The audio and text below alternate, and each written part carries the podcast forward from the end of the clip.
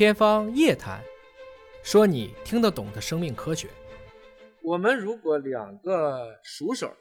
就做管转板这一步吧，这个是最限速的，最快的人差不多二十分钟，能做大概九十个人，一个小时做二百七十人，那平均的速度差不多三十分钟就 OK 了。那如果三十分钟做一百个人，就是九六分板，我们算一百个人吧，一个小时就是两百个人，一天二十四个小时就做四千八百个人，那这就是一台安全柜。说两台安全柜一天，我们勉强算就是做一万人，这就很极致了。这才做了一万人，那你做十万人，我至少就需要有二十个柜子才有可能做到这一点。但实际上我们还达不到这个效率，所以大量的人工都铺在这儿了，还要三包倒，每一个包它除了一个人加压，还要有人复合，所以我们基本上有五六百人都在做前面的事情。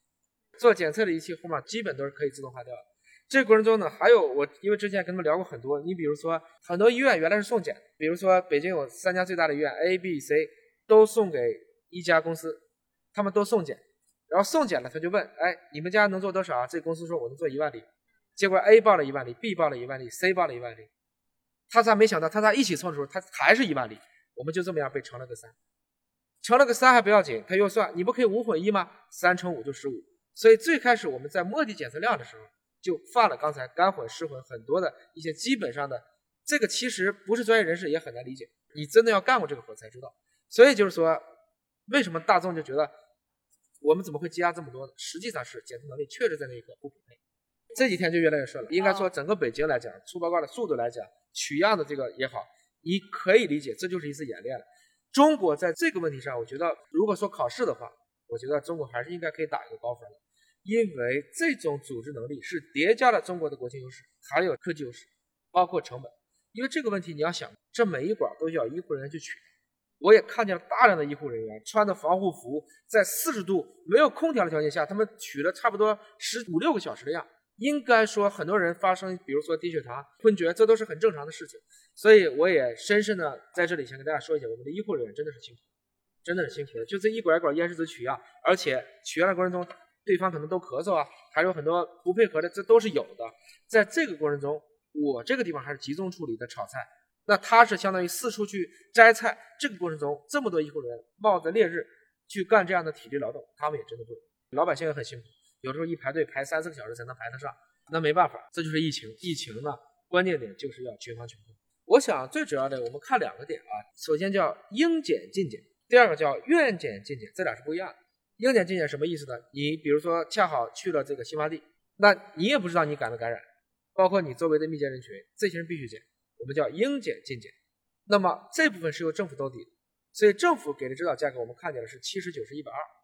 这个价格我觉得在全世界放眼望去，这个绝对是最低价格。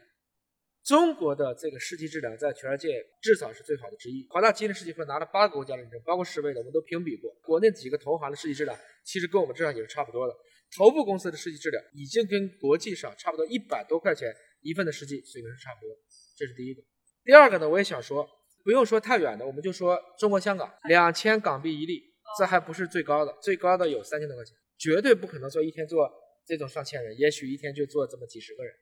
所以你对比这两个数，你就知道，其实我相信能实现这种价格的一个群防群控，是由政府、卫健委、各医疗机构跟各检测机构，包括居民配合，才能达到了这个规模成本的一个边际效应下降。确实，在院检进检的这一部分，我看到有些公司最贵的我见到有六百八十块钱，但那是什么服务呢？六小时出结果，那就是说你要加三的。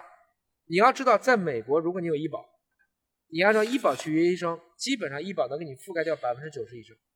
但你想挂一个急诊，你知道多少钱吗？基本上要在三四千美金，就因为你加三了。所以在你要六小时拿结果的时候，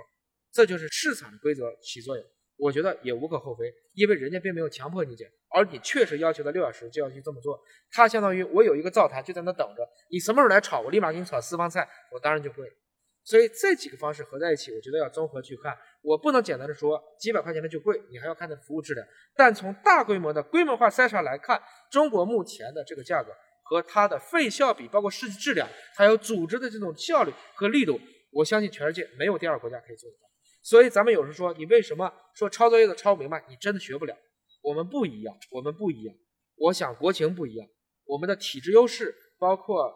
中国的这种制造业的能力。包括我们体外诊断试剂的这种底蕴，包括中国强大的公立医院系统、私立医院，它当然可以不用配合你做这个事情，这些都不一样。所以我觉得这个事情我们还是要把它分类去实施。但整体来讲，我相信中国试剂的质量应该是全世界最好的之一，我加个之一，我们稍微谦虚一点。发货量肯定是全世界最大的，不光是华大，还有好多的国家一起。像华大在全世界已经供给了一百九十个国家和地区了，我们还有很多友商也都供给了超过一百个国家和地区。然后就是这个试剂的检测价格也是全世界最低的，没有之一。华大基因本来我们在北京顺义有一家医检所，我们在顺义起家的，一九九年九月九日，王老师是湖南人，他从美国西雅图的华盛大学毕业之后，他也选择了北京。他也感谢当时的北京的人民、北京的政府，其实能允许一个这样的一个